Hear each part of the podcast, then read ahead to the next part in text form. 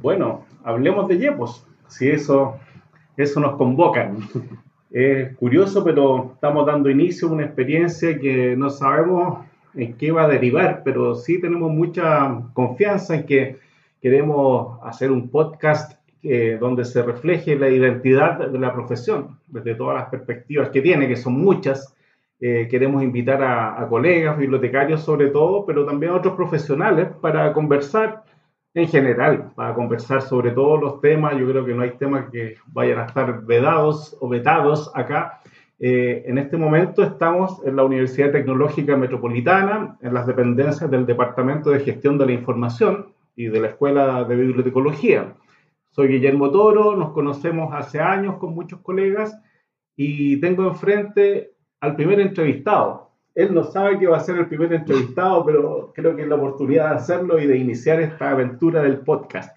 Cristian Cabezas, gran colega, gran amigo, eh, tú tienes esta idea del podcast, tú me decías hace como cuatro años y era el momento ya de materializarla, de ponerla en práctica. Recuerdo yo que La Furcade hablaba de un escritor que siempre habló toda la vida de, la novela que estaba escribiendo y nunca se vio esa novela. Y él era parte del gremio de los escritores. Bueno, acá tenemos el inicio de un podcast real. Eh, no sabemos qué, cómo va a salir, pero el hecho es que lo estamos materializando a partir de hoy. Cristian, muy bienvenido a tu podcast. Ya, gracias. Gracias por invitarme a mi podcast. No, yo la verdad es que lo que relata Guillermo es el, el problema y la solución del podcast. Es estar siempre pensando que uno lo quiere hacer, cómo va a salir mejor y siempre estar preparando cosas y, y buscando cosas que puedan servir y nunca comenzarlo. Y eso es lo que nos pasa mucho y espero que algunos se sientan identificados con esto y los motive a iniciar sus propios proyectos. Este, este podcast se llama Yepo, era un nombre que habíamos pensado hace mucho tiempo y tiene que ver con una historia, quizás no todos conocen la palabra, no es de uso común aquí en Santiago, pero sí es de uso común en Temuco. Una vez, hace muchos años, a fines del siglo pasado más o menos, trabajando en bibliotecas públicas, estuve en Temuco haciendo un taller de computación. Y había muchos computadores y en medio de los computadores había muchos cables, como siempre, cerca de los computadores. Entonces una persona dijo que eso era un yepo, que era una, un, ¿Un enredo? Un enredo de cable que, que, en realidad Yepo es un enredo de serpientes, de culebras. Comparando esas dos cosas, daba la idea de que muchas, muchos problemas o muchas cosas que vemos hoy día o que no vemos porque están escondidas, eh, tienen que ver con esto, con enredos de cosas o nudos que hay más allá de lo que uno pone atención. Yo creo que también algo del YEPO es eso, es como pensar un poco eh, conversar, buscar formas de entender cosas que no, no, siempre nos preguntamos y que tienen que ver con, bueno, en este caso con nuestra profesión, pero claramente nuestra profesión no está sola, no tiene un problema que sea único de nosotros, sino más bien se enfrenta a los mismos cambios que todos estamos viendo en el mundo y que nos preguntamos cosas sobre qué está pasando, qué es lo que hay realmente ahí, qué problemas hay que no se pueden resolver o que están tan escondidos que no los podemos ver. Esa es un poco la pregunta que nos puede hacer un YEPO o que nos plantea un YEPO. Y también yo creo que en el YEPO hay una cosa que es simbólica, no solo significa un, un nudo de serpiente, sino que también se refiere a una cestería mapuche y esa cestería evoca a la estrella, a la Vía Láctea. Entonces, muchas de estas cosas son como mezclas de símbolos, de cosas que tienen más de un significado o muchos significados. Y yo creo que aquí en el caso nos sirve para plantearnos, mirar desde de este podcast muchas cosas que no, que si no las conversamos, probablemente nadie las conversa. te sigo, te sigo. Esa es la idea. Bueno, en Mapudungún hay mucha sabiduría, claramente. Eh, yo ahora recuerdo Yerpun, que es otro concepto muy bonito que lo vi por ahí en Siley Mora, él lo, lo releva. Y la idea de Yerpun es el lucero matutino o el lucero vespertino. Venus, el planeta Venus que vemos en la noche a última hora o en la mañana temprano, que también llamó la atención de Frege, él habla de sentido y referencia, el lógico alemán Frege dice, Gottlob Frege, eh, que ahí eh, apuntamos siempre a, a, Venus cuando hablamos del lucero de la mañana o el lucero de, la noche, entonces, no sé cómo se llamará en la noche, en la mañana un lucero, ¿no? Cuando inicia. Eh, y ese Yerpun en el mundo de los mapuches también significa recoger, es como llevar al final por ejemplo, lo que está acumulado de la siembra, eso es yerpun, cuando se hace ese proceso de recoger. Entonces, yerpun, el sentido sería el que se lleva la noche. Es poético total, encuentro muy bonita esa, idea también. Así que vamos con yepo y los yepos, veamos cuáles son los, los nudos de nuestra profesión. Eh, estamos en un momento en que necesitamos lucidez, siglo XXI, yo justamente esta semana hablaba con los nuevos estudiantes de bibliotecología, primer año, son 19 ellos, y les decía que, bueno, hay, esta profesión se ha reinventado muchas veces y ahora estamos a puertas de una nueva reinvención. Vemos que hay mucho más demanda por las ofertas que llegan de estudiantes en práctica que pueden trabajar en gestión documental, por ejemplo, eh, que puedan trabajar con gestión de información, en archivos, más que en las bibliotecas tradicionales. Creo que vivimos el siglo XX eh, muy apoyados de las bibliotecas universitarias, que fueron un gran espacio de trabajo para los, colegas, pero esa, esa, cantera como que se agotó. Entonces, no sé cómo ves tú el momento actual, Cristian, de eh, empleabilidad, de posibilidades y de demanda para nuestra profesión, si que hubiera que pensar en esta nueva reinvención. Yo actualmente trabajo en, en un servicio público en temas de gestión documental y llevo ya nueve, diez años viendo cómo el sector público ha ido adoptando estos conceptos y la, la forma en que las disciplinas, por ejemplo, en, nuestro caso, la bibliotecología, la archivística, están tratando de dar respuesta a estos dilemas o a estas necesidades que están en el, en el ejercicio de cualquier organización eh, a las que se llama gestión documental, archivo, como, como para tratar de contener la actividad incesante de producir, registrar, organizar, recuperar información de todas las organizaciones, sin, sin, entrar en, los aspectos más prácticos y concretos. Yo creo que el primer problema que tenemos es entender qué tan preparados estamos para trabajar en un área así, pensando en que es, entre comillas, algo novedoso. No, no es totalmente, no es algo que nosotros en Chile tengamos establecido como una disciplina claramente asociada a la gestión de información, sino más bien eh, el que toma de, de la historia, toma un poco de los procesos de digitalización en términos tecnológicos y que mira hacia la realidad de las instituciones como buscando dónde entrar, cómo ser funcional a, la realidad de, instituciones antiguas, nuevas, privadas, públicas. Eh, algo de eso hay en el tema de la gestión documental que todavía no está maduro y que hay, hay una disputa entre distintos tipos de, de visión sobre la gestión documental que no, no está resuelta y que muchas veces los que quieren tener soluciones rápidas no, no se preocupan de resolver. Claro, es algo que no se resuelve con una plataforma solamente, que hay otro tema, hay de definición de flujos para empezar, hay, hay, un levantamiento que a lo mejor lo podría hacer un ingeniero industrial, pero después hay un día a día de este trabajo eh, donde hay que alimentar un sistema, hay que tener registros, metadatos, eh, y luego poder también atender las consultas reales del, del, público. Eso no sé hasta dónde es automatizable si es que no se piensa primero bien. Y, los que tendríamos que estar ahí somos los bibliotecarios, en general. no sé si el perfil de la Universidad Alberto Hurtado, que lleva en su nombre la idea esta de gestión de información, puede estar más aplicado a, esta realidad nueva. Eh, ya algo anticipa el, nombre de la carrera como gestor de, información, bibliotecas y archivos, que, que, sería el título de ello. Pero no sé si en la práctica eso se traduce realmente en que el perfil es muy diferente al que se forma, por ejemplo, en la UDEM o en Playa Ancha, o no sé, está la, unidad también ofreciendo esta carrera ahora en línea.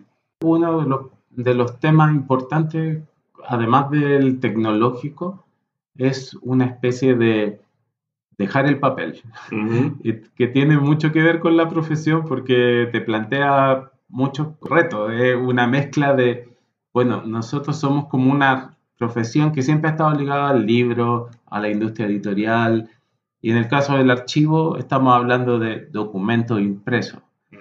La transición de lo impreso a lo digital tiene muchos eh, eh, temas culturales de fondo. Es como de, confianza, de definición de desmaterialización, temas que eh, están tan, tan arraigados que es muy difícil abordarlos solo pensando en técnicas o, soluciones prefabricadas.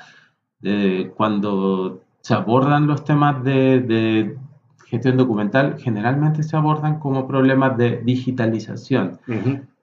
E incluso como de despapelización o de, ir hacia un cero papel. Y el como si el papel fuera el problema cuando muchas veces el papel no ha dejado de ofrecernos su servicio como soporte eh, implacable comparado con lo digital.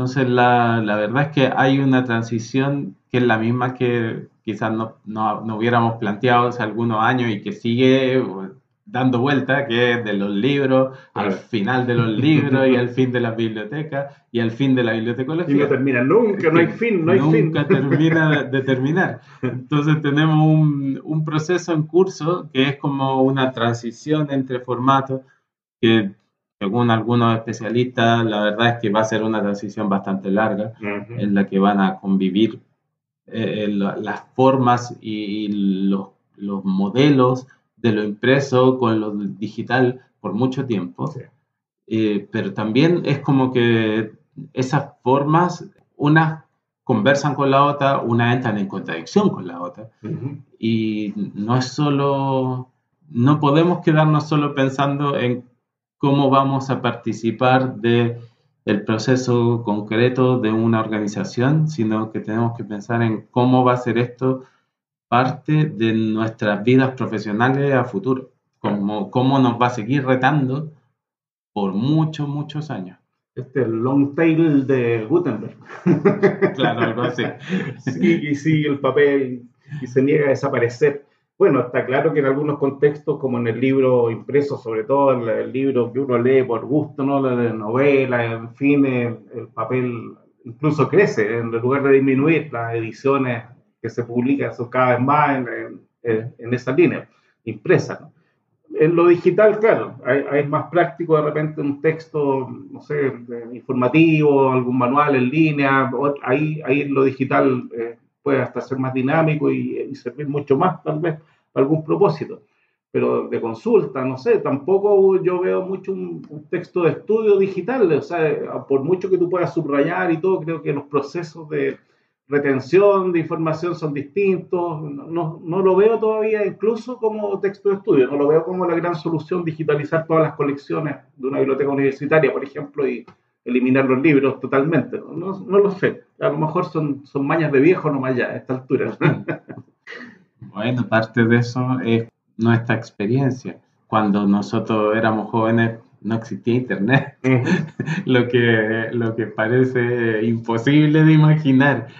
Y la, yo creo que también le debe haber pasado a la gente que vio los primeros libros impresos. Ellos siempre habían pensado en los manuscritos como los libros. De hecho, los primeros impresores mm, querían que sus libros se parecieran a los manuscritos. porque los manuscritos eran lindos, eran artísticos, no eran solo libros, representaban una cultura y no querían que sus libros impresos fueran menos que eso, querían que estuvieran a la altura. Quizás hoy cuando nosotros vemos los medios digitales nos preguntamos, bueno, ¿qué medio digital está a la altura del libro impreso más modesto que exista? Entonces también es como que mm, hay cosas en las que en parte es tecnología, pero también tiene que ver con cómo nosotros apreciamos esas cosas, qué significan para nosotros. Yo creo que hay parte de eso. Y, mm, y si uno lo piensa, no es solo una diferencia entre viejos y jóvenes, sino que también es una diferencia de experiencia respecto de cosas que quizás en muy poco tiempo se están, eh, están dejando de usarse dejan de existir para algunos. O sea, no sé, como cuando los jóvenes se preguntan para qué sirve una carta impresa o, mm. o cuál es el sentido de tener, no sé, una estampilla. Yo pienso que no solo es un problema de libros que, claro, nos tocan muy fuerte porque afecta mucho la educación, afecta mucho la autoinstrucción, afecta la vida de las personas, porque los libros afectan mucho a las personas. La, sensación es que no se reemplaza fácilmente la experiencia, lo que significa, más quizás que el contenido, el formato. Y también ahí tú tienes como, no sé, en el caso de los libros digitales, ¿qué, es lo que te ofrece el, el libro digital versus el libro impreso? No solo es como ya no lo tengo que guardar porque no es de papel. Mm. Es como, eh, o porque huele distinto. También hay como una, hay un, una necesidad de que el libro siga haciendo y diciendo lo que hacía, que probablemente hay cosas que nunca más va a hacer. Sí. Sí, yo que tengo la impresión de que ni siquiera han prendido los los lectores, los e-readers, los lectores, que parecía con, con, esta tinta que se había inventado digital y todo, que, que eso iba a ser muy masivo y que íbamos a ver en todos lados gente con esos aparatos y, no. De hecho, yo alguna vez me compré uno, compré libros y esos libros prácticamente los perdí porque no, ya cambió la tecnología, no me preocupé de, no sé, pues de pasarlo a, a, un lector más nuevo y ahí quedaron los libros encapsulados, mientras que mis libros en papel ahí los tengo y los disfruto permanentemente. Pues, lo mismo que pasa con los documentos. Cuando uno se pregunta, hoy ¿qué pasó con el documento que de la colonia que tiene el archivo nacional? Se puede leer igual que hace 200 años, 300 años, como si el papel hubiera, no le hubiera pasado el tiempo. Y en cambio puede ser que yo tenga documentos, no sé, de una evaluación ambiental de hace dos años digitales y ya no los puedo leer. Entonces hay, hay una mezcla de, o sea, hay una expectativa, si uno quiere comparar un formato con el otro, eh, en la que no, no todos son ventajas, está claro, hay cosas que no son ventajas, pero también es como, no importa si hay desventajas, porque hay cosas que están imponiéndose de una manera hegemónica. Ahora, cuando hablamos de lectores, tenemos que pensar un poco en lo que pasaba con los videos y los formatos de video. El, cada fabricante quería tener el control de la industria y nadie quería ceder su cuota de mercado. Entonces, el efecto es que todos querían tener un formato propio. Claro, tecnología cerrada y eso obviamente atenta contra la posibilidad de compartir y de preservar también. Y mantener lo, lo que, lo que se produce en formato digital sigue siendo uno de los grandes problemas. para los sistemas documentales de las organizaciones es siempre un problema pensar por cuánto tiempo vamos a disponer de los documentos y qué capacidad tenemos. No solo en términos de que tenga grandes servidores con discos duros enormes y que cada día tenga más capacidad de tener esa infraestructura, sino hasta cuándo voy a poder acceder a esa información en los formatos en los que existe hoy. Bueno, es parte de, de los desafíos que tenemos también como profesión, creo yo. Para cerrar la idea, esto de los, los perfiles ciertos profesionales, hay que decir que hay una ley de transformación digital del Estado, que es una realidad, que incluso tiene plazos, y que ahí hay un tremendo espacio para el desarrollo profesional y para el aporte que podamos hacer nosotros. Bueno, todos estos temas, estimadas y estimados escuchas, los vamos a, a desarrollar acá, pero con invitados. Este es un primer podcast, un primer acercamiento de obertura, podemos decir, y la gracia va a ser escuchar aquí a la gente de la Biblioteca Nacional que está trabajando algo con preservación digital, a las colegas que están en la transformación digital, por ejemplo, Felipe Vera, una persona que ha aportado incluso en, las normas técnicas para la transformación digital, vamos a, a conversar con él eventualmente y con tantos colegas y colegas que eh, de repente están haciendo tremendos trabajos, pero bueno, entre todos nosotros mismos como profesionales desconocemos el alcance de esos trabajos, los aportes que han hecho y que están haciendo, y creo que eso es lo que queremos en este podcast, que nos identifiquemos y veamos también qué está pasando con, con la profesión nuestra en el país. Es preocupante que la profesión nuestra no se conozca y por ese efecto tengamos tan poca postulación en todas las carreras de bibliotecología porque, bueno, eh, el impacto va a ser mínimo si no tenemos una cantidad importante de, titulados, incluso se pone en riesgo la continuidad de las carreras cuando pasa eso. Sabemos que no nos podemos poner una venda en los ojos y decir que el mercado aquí no tiene nada que, hacer. El mercado es sumamente importante y sabemos que hay mucho que aportar dentro de nuestra misión profesional, pero eh, para eso necesitamos también eh, conquistar mercados y ya tenemos que ir hacia este mercado emergente, hacia estas nuevas posibilidades para la profesión. Eh, Cristian, creo que hemos cumplido nuestra meta como primer podcast. No sé si quieres dar unas palabras al cierre. Bueno, si hay un tema importante del que yo siempre quise hablar aquí en el podcast y con Guillermo es sobre qué significa ser bibliotecario o archivista o gestor documental en este momento, porque de alguna manera ayuda a que todos sintamos que hay una comunidad, que hay otras personas a las que le están pasando las mismas cosas que a nosotros y que están enfrentando los mismos problemas y quizás la, forma de, de abordarlo es conversar.